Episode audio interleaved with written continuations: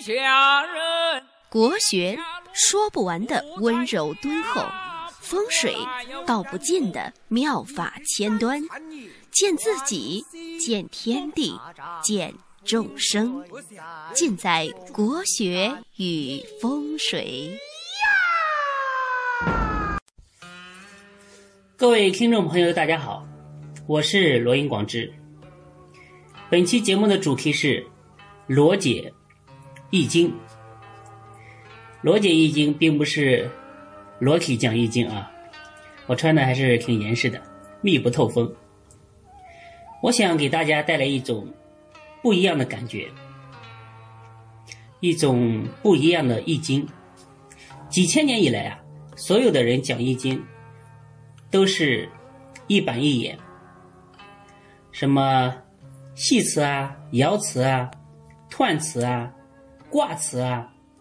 老三篇，虽然很可敬，但是呢不可爱，而且这些东西呢越讲，我感觉离我们就越来越遥远，越来越深不可测，玄之又玄。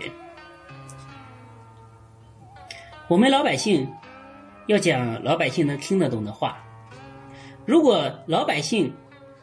不讲老百姓能听懂、听得懂的话。如果老百姓不讲老百姓能听懂的话，那和市政府的人说话有什么区别呢？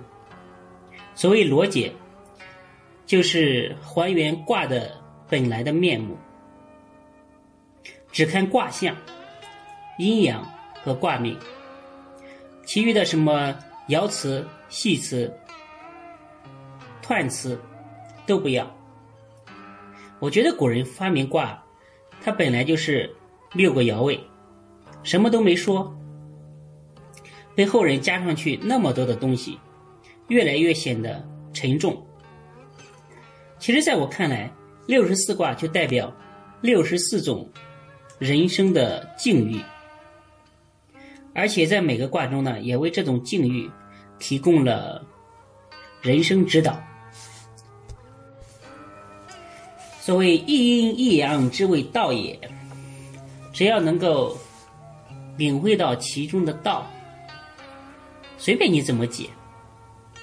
所谓一切圣贤皆以无为法而有差别，关键是要能够自圆其说，要能憋得出来，说得下去。经常听别人说说某某某有什么资格讲易经啊？我认为，只要天底下喘气的人，都有资格讲。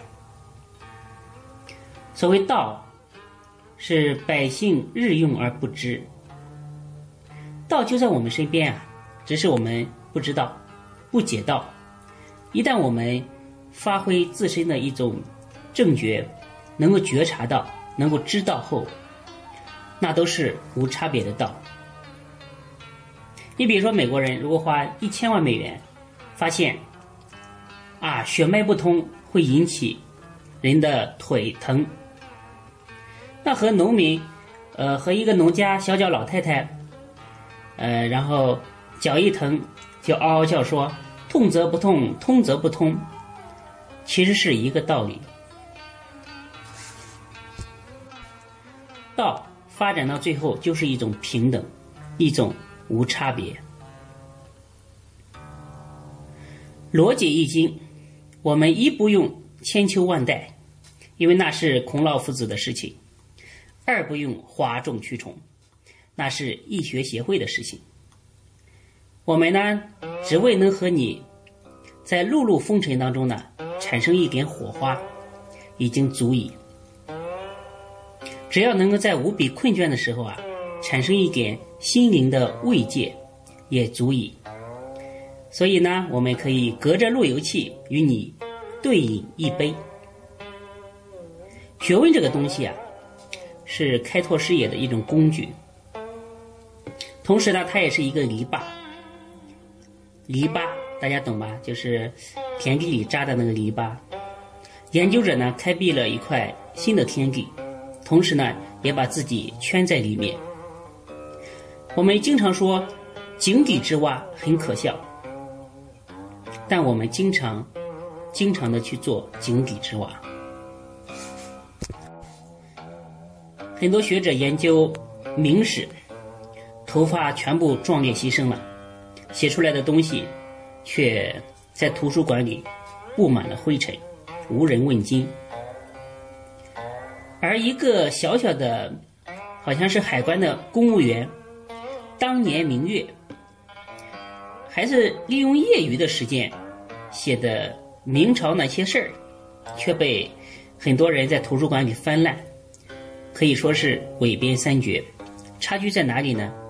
一个是说普通话，普通话就是普通人能听懂的话；第二个呢，就是也许他们更懂你。六十四卦代表六十四种人生，代表六十四种境遇，代表六十四种生存状态。